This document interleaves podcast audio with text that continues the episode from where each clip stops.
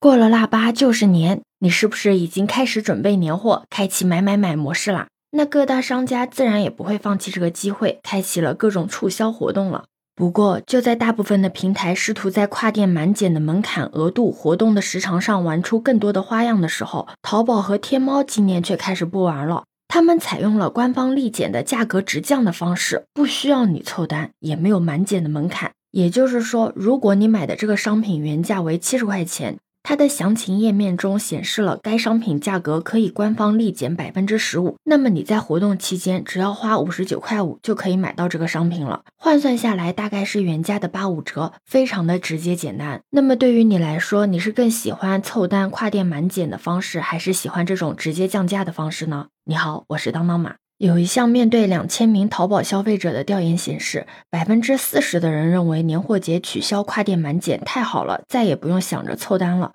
有百分之三十八的人认为无所谓，电商平台的套路太深了。还有大概百分之二十二的消费者表示不太好，肯定没有凑单的时候来的划算。不知道你是什么想法，但是我觉得吧，这下我既不用做数学题，还能享受到优惠，还是挺方便的。那淘宝官方在年货节商家沟通会上面也讲了，这一次推出官方立减的玩法呢，主要也是考量优化消费者的体验。如果你细心一点的话，你就会发现，从去年六幺八开始，淘宝天猫就在简化面向用户的优惠方式，陆陆续续的取消了什么定金膨胀啊、指定叠加条件的折扣，还有满减等玩法。虽然淘宝天猫一直在朝着变简单这个方向发展，但你会不会还是有点困惑？毕竟这些东西可都是淘宝天猫发明的呀。早在二零零九年的时候。国内第一个电商购物狂欢节——天猫双十一，就是淘宝带头搞起来的。那之后的几年呢？淘宝天猫又在优惠折扣上玩出了很多的新玩法，像跨店满减，就是淘宝天猫在二零一六年的时候推出来的。我们先不说这些玩法费不费脑子吧，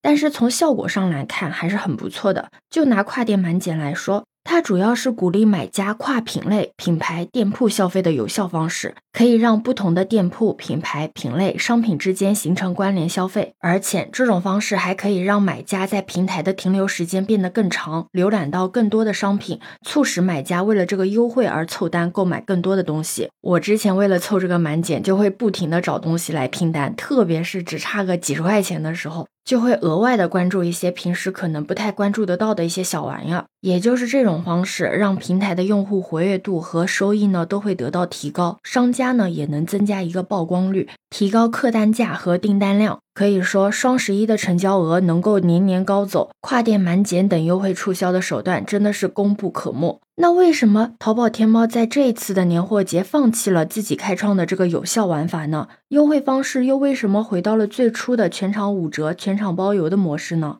这个问题的答案可能没有我们想的那么复杂。简单的来说，就是消费者和市场都变了呀。淘宝天猫为了顺应这种变化，就要把重心更多的放在改善用户体验上面。虽然说搞满减凑单的初心呢，是为了让卖家得到销量，让买家呢得到优惠，但是这种促销玩法花样越来越多，买家也对这种优惠促销手段越来越无感，甚至感觉到厌烦。像我有的时候发现自己怎么算都算不过来，我就放弃了。不知道你是不是跟我一样？其实，在玩法越来越多的现在，所谓的购物节的狂欢。已经在慢慢的变成了冲高营收的商家平台的狂欢节，而不是属于用户的节日了。折扣的玩法多了，就需要用户大费周章的去计算，消费体感反而不如直接降价来的好。这也就是为什么淘宝天猫在今年的年货节取消跨店满减，亲手终结了自己创造出来的玩法，采用了直接降价打折的方式进行促销。我们用户需要的是购物体验，而最好的购物体验就是简单高效。你现在有没有一点觉得淘宝天猫的这个举动带有很强的回归零售的本质、回归初心的这个味道？如果我们回顾一下这两年淘宝天猫做出来的一系列的动作，你就会发现，在改善用户使用体验上，淘宝天猫真的是没有少花心思。比如在去年的十月二十号，淘宝就官宣了购物车的上线，由原来的一百二十件升级到了三百件商品。如果你只是觉得购物车的升级只是简单的扩容，那你就大错特错了，因为它的功能也增加了。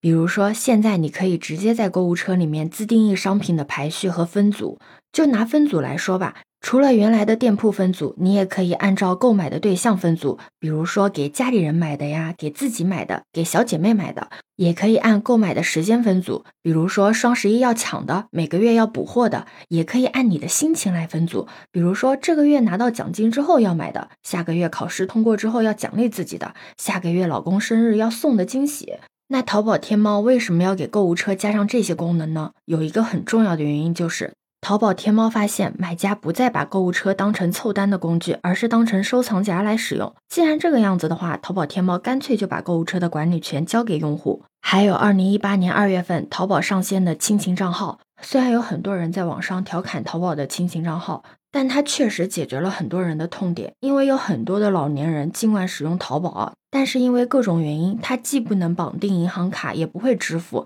在购物的过程中呢，他们要么是找自己的子女代买，要么就是找自己的亲朋好友代买，操作上面呢就很麻烦。但是在淘宝推出了这个亲情账号之后呢，就是支持代付的，也就是说，老年人网购的时候可以选择亲密付，不用开通支付宝；子女呢可以设置亲密付的额度，父母在这个额。度范围内呢，可以直接的购买，真的很方便老年人进行网购。还有二零二一年七月，淘宝开始上线的顺手买一件功能。那什么是顺手买一件呢？就是你在一家店下单金额到达了门槛之后呢，在下单页可以顺手买一件包邮的商品。这个功能在模式上就很像一些生鲜电商的满多少多少钱可以换购超值的商品。这个功能，买家就可以通过这个功能买到一些性价比比较高的或者店家的新品小样。除了这些之外，在去年七月份，淘宝天猫也开始上线了多地址下单功能。也就是说，以前你想要买多件的商品，但是收货地址不同的时候，你只能选择分次的下单，或者在付款之后呢，针对每个订单修改收货地址。但这个功能上线之后，你在结算的时候就可以直接为商品添加不同的地址，一次呢向多个地址发货。就算你同样的商品买了好几件，也能添加不同的收货地址。总的来说，淘宝天猫的这些动作很难说是什么了不起的升级操作，不会带来什么颠覆性的效果，甚至有很多的用户都感知不到。那么你有没有发现，淘宝天猫在不知不觉中已经做出了这些改变呢？虽然这些改变看上去不起眼，但是想要做好也不是一件很容易的事情。就拿多地址下单这件事情来讲吧，你可能觉得加几个地址也没有什么了不起的，但是在电商平台这里，当你在一笔订单中增加多个地址的时候，牵涉的是多件商品的上下游环节，比如说从商品的库存到优惠力度，再到邮费、履约时间等供应链环节，这些对时效性要求比较高的淘宝天猫的自营业务影响更大。总的来说，淘宝天猫现在呢，已经成为了一个近乎国民级 APP 的存在。那它把改善用户体验作为自我更新的方向，也是一件很顺理成章的事情。因为只有自我更新，才能够有长久的生命力。那如何服务好现有的用户，既是淘宝天猫基业长青的根基，也是商业上的杀手锏。现在越来越多人认识到，精细化运营是行业未来的发展方向。在淘宝天猫当下进行的种种改善用户体验的尝试，也许呢会成为未来其他电商纷纷效仿的举动。那作为消费者，对此你有什么看法呢？可以把你的想法留在评论区哦。如果你喜欢我的话，也可以在我们常用的绿色软件搜索“当当马六幺六”就可以找到我哦。欢迎你的订阅、点赞、收藏、关注。这里是走马，我是当当马，拜拜。